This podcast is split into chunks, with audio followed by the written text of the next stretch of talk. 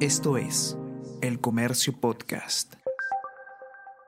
Obviamente la gente a veces dice, ah, ya voy a pensar, pero la cosa no solamente es pensar, la cosa es pensar y trabajar. Si alguna puerta se te cierra, te dicen no, en mi caso yo he sido así el cholo necio de que he querido que, se me abra otra puerta, entonces siempre hay que que esos no, esa puerta sea un, motor para seguir adelante, ¿no? Y, luchar por nuestros sueños, sea cual sea. o sea, a mí me tocó la moda, pero de repente podía haber sido chef también porque a mí me encantan, ¿no? Entonces hay que aprovechar las oportunidades que se nos presentan en la vida. En muchas oportunidades se oye decir la frase Perú, país de emprendedores. Y no es para menos, pues la creatividad y empuje del peruano han hecho que más del 55% de la población económicamente activa se sostenga en base a un emprendimiento propio.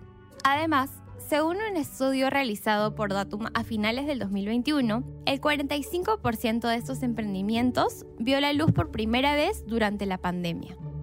Pero no todo es color de rosa. Emprender hasta alcanzar el éxito implica lanzarse una montaña rusa con subidas y bajadas. Por eso, en el episodio de hoy, traemos a conversación lo bueno y lo malo de emprender con Cristian de la Cruz, mentor y Chief Learning Officer de Team Academy, y Irko Sibirich, reconocido diseñador de moda. Soy Celeste Pérez y les doy la bienvenida a un capítulo más de la segunda temporada de Eso no se pregunta, el podcast de El Comercio creado para cuestionar todo aquello que normalizamos en el pasado. Estás escuchando. Eso no se pregunta.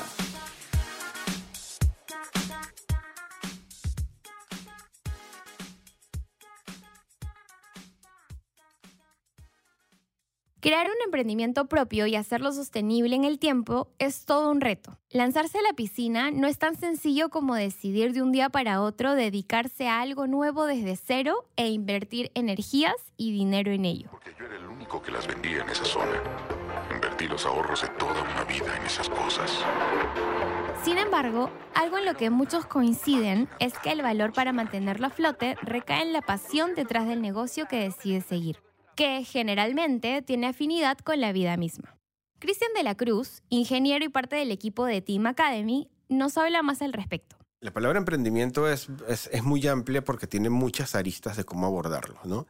Si nos vamos desde el punto de vista etimológico, emprender es iniciar o arrancar algo. Nosotros emprendemos todos los días desde, que nos estamos levantando en la mañana. Es decir, emprendemos un nuevo día, emprendemos una nueva tarea, emprendemos una serie de cosas. Sin embargo, cuando lo llevamos al marco de las startups y de lo que conocemos hoy en día como emprendimiento, es un rol, desde mi punto de vista, por el cual una persona comienza a atravesar un proyecto hasta después convertirlo en una empresa, en donde se hace un cambio de rol de emprendedor a empresario, donde básicamente el emprendedor que inicia algo, pivotea, valida ideas, etcétera, etcétera, etcétera, termina gestionando una compañía. Jirko Sibirich es quizás uno de los diseñadores de moda más queridos en el país. Aunque hoy por hoy su negocio ha traspasado fronteras y ya cuenta con una sólida tienda presencial y web de ventas, lo cierto es que su historia se fue escribiendo con un Girko de apenas 17 años, que cargaba una mochila para vender ropa de casa en casa de sus amigos. Yo cuando tenía 17 años, eh, estando en ICA, postulé a la universidad, postulé a odontología y agronomía, o sea, nada que ver con la moda y me vine pequeño. Estaba justo por cumplir 18, pero me vine desde antes, así que fue un camino medio difícil al principio porque igual era alejarme de mi familia, ¿no? Igual tenía claro que en lo que me iba a dedicar iba a tratar de ser el mejor o que me vaya bien, ¿no? Porque igual me fui con muchas cosas que quería cumplir, ¿no? Una de las cosas es hacerle una casa a mi mamá, que ya se le he cumplido hace algunos años, eh, y, ver por mi familia. Acá eh, tuve muchos trabajos, fui empaquetador de Santa Isabel, un supermercado que llevábamos los, con el cochecito las bolsas al carro. He sido mozo, he vendido puerta por puerta celulares, teléfonos fijos, he trabajado en Tragamoneda, he trabajado en la Feria del Hogar de vendedor. Y cuando yo entro a trabajar a Hermenegildo Seña, que es una tienda italiana, es donde me doy cuenta que, la moda me apasionaba. Y así fue. Jirko empezó a involucrarse en la moda poco a poco, emprendiendo sus inicios con una maleta y en tiendas de apenas 9 metros cuadrados. Yo seguía trabajando y empezaba a comprar y vender ropa, ¿no? Compraba la ropa a gusto para mí y a mi talla, si es que no la vendía me la quedaba. Entonces em, me empecé como a organizar de alguna manera y lo que hacía es... Em, hacía un lonchecito en mi casa y empecé vendiéndolo a mis propios amigos, ¿no? Entonces hacía un lonchecito, después sacaba mi maleta con la ropa que había comprado, o por viajes, o por o cosas que había comprado acá mismo.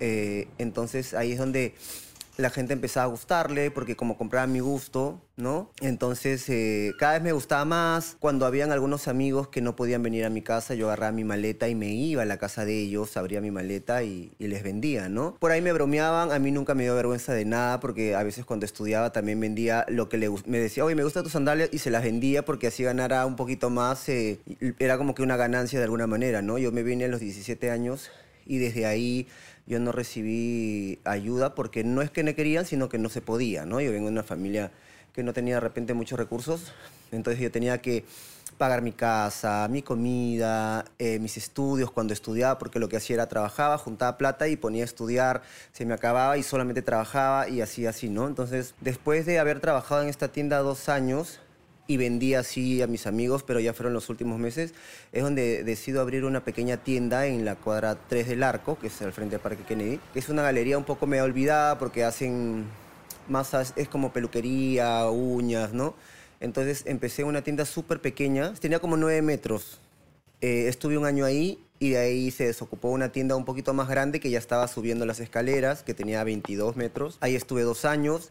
Después de esos dos años, en la misma galería se desocupó una tienda que estaba ya con una vitrina en la calle, que era, vendría a ser la tercera tienda de esa misma galería, ¿no?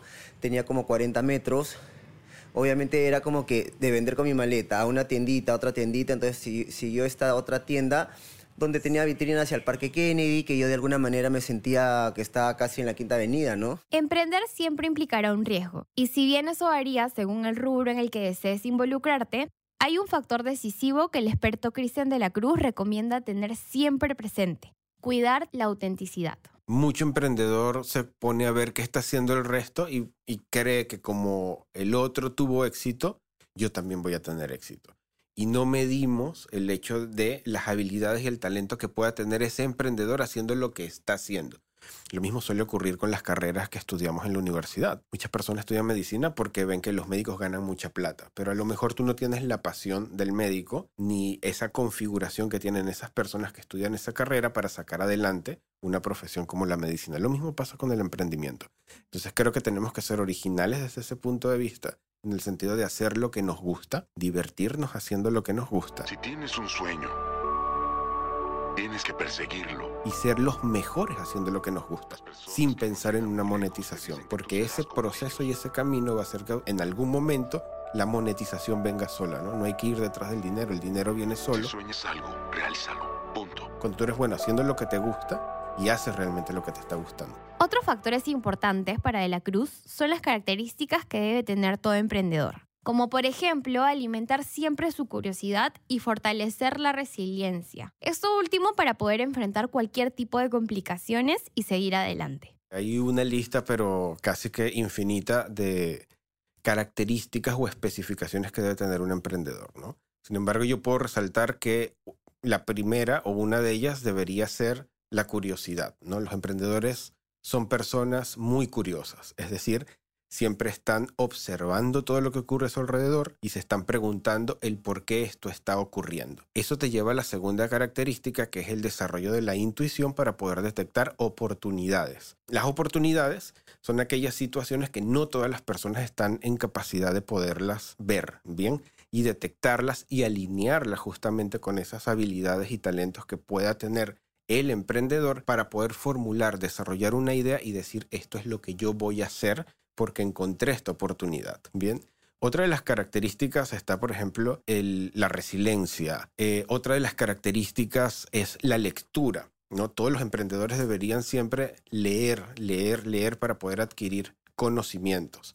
El conocimiento te va a permitir poner en práctica muchas habilidades y talentos para ganar experiencia. Y con el conocimiento y con la experiencia vamos a, ir poder, vamos a poder tener sabiduría, ¿no? Entonces, yo resumiría básicamente este, esos tres elementos fundamentales en un emprendedor, despertar la curiosidad, los voy, a, los voy a repetir, tener curiosidad. Segundo punto, la intuición, exactamente, y tener resiliencia, ¿no? La resiliencia también hizo que Yirko y su emprendimiento logren consolidarse como un negocio estable con el paso de los años. La parte más complicada es tal vez el tomar la decisión de lanzarte y apostar por algo que recién está empezando. Vencido ese miedo, todo es cuestión de seguir avanzando. También me ha pasado, también he caído, me he levantado. Y una de las cosas que siempre les digo cuando he tenido charlas es que no hay que tener miedo a empezar o al siguiente paso, porque muchas de las personas a veces no se lanzan por el miedo, ¿no? Y entonces yo les digo, escuche, pero lo que hagan es empiecen con algo pequeño donde no van a hacer un montón de gasto y van a, sobre todo, disfrutar. Por más que de repente tengan la plata para empezar con algo mucho más grande, la idea es que disfruten el paso a paso, ¿no? Entonces, y se sientan orgullosos cuando vean que han crecido porque han empezado de abajo. Entonces, yo creo que la gente no le tiene que tener miedo, no le tener miedo a lanzarse. Y si tienen miedo, háganlo con miedo, pero háganlo, ¿no? Porque, y cualquiera sea el rubro, o sea, en mi caso, yo creo que agarré una oportunidad porque me di cuenta que me gustaba la moda, que siempre la tenía, porque después mis amigos me decían, oye, pero tú siempre me decías, esto no te queda bien, esto, ponte mejor esto, no sé dónde lo sacaba, pero ya lo tenía ahí, pero no lo había desarrollado. A mí me gusta cocinar, por ejemplo, y seguro si hubiera estado en un restaurante, probablemente ahorita sería chef. ¿Por qué? Porque siempre he tratado de, de esas oportunidades que se me presentan, aprovecharlas, ¿no? Y lanzarse. Y, y, no tener miedo. Si tú estás en un trabajo y te apasiona algo, más allá de que sea la moda, cocina, etcétera, eh, lanzarte a hacer, ¿no? De repente, mientras estás en un trabajo seguro, tratar de hacer cosas que te des cuenta que es lo tuyo y de ahí dejes lo, tu trabajo fijo, por decirlo, y lanzarte a hacer algo que te apasione, ¿no? Porque creo que una de las cosas más lindas es trabajar en lo que te guste. Ganes un sol o un millón. Para enviarlo a República Dominicana. Oye, yo podría ayudar. No te ofendas, no sé no, cómo... No, Nathan, no solo es un mensajero, estudia leyes. ¿Ah, sí? ¿En qué facultad? Ah, Columbia. Y sabe más de visas de lo que nosotros sabemos. No puedo pagarte, así que... No quiero el dinero, solo quiero ayudar. Bien, Columbia, pues comienza. Hay audiencia el martes a las 9. Y lejos de lo que muchos podrían pensar y de la repetitiva frase salir de la zona de confort, el experto en negocios Cristian de la Cruz recomienda todo lo contrario. Emprender en algo que ya conoces y que te apasiona es 100% más confiable que retarse a iniciar un negocio en terreno desconocido. A ver, eh, no tengan miedo de emprender, pero siempre háganlo con los riesgos calculados, ¿no? Y aquí quiero dejar esto para que estén en la cabeza y, lo, y, y quede para pensar. Muchas veces se habla de salir de la zona de confort, pero realmente es mejor emprender desde la zona de confort, porque es la única plataforma que nosotros tenemos para comenzar a ir dando esos pasos de soltarnos de algo que quizás nos ata como un empleo hacia el que nosotros podamos hacer las cosas por nuestra cuenta y depender de nosotros mismos. Perú es el cuarto país del mundo donde más personas han iniciado un emprendimiento.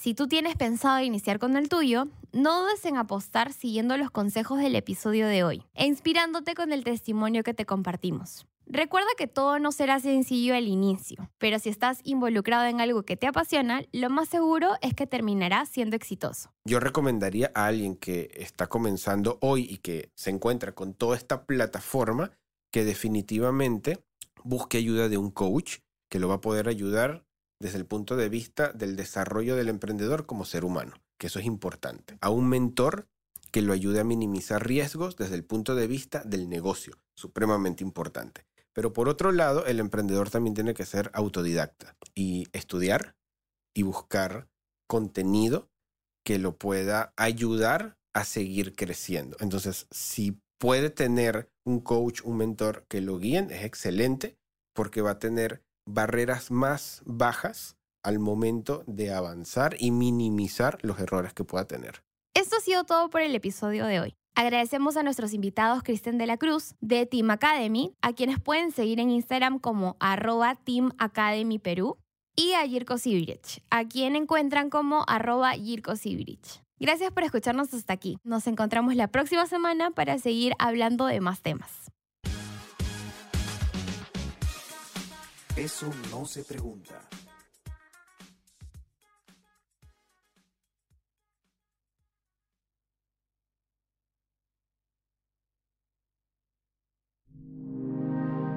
El Comercio Podcast.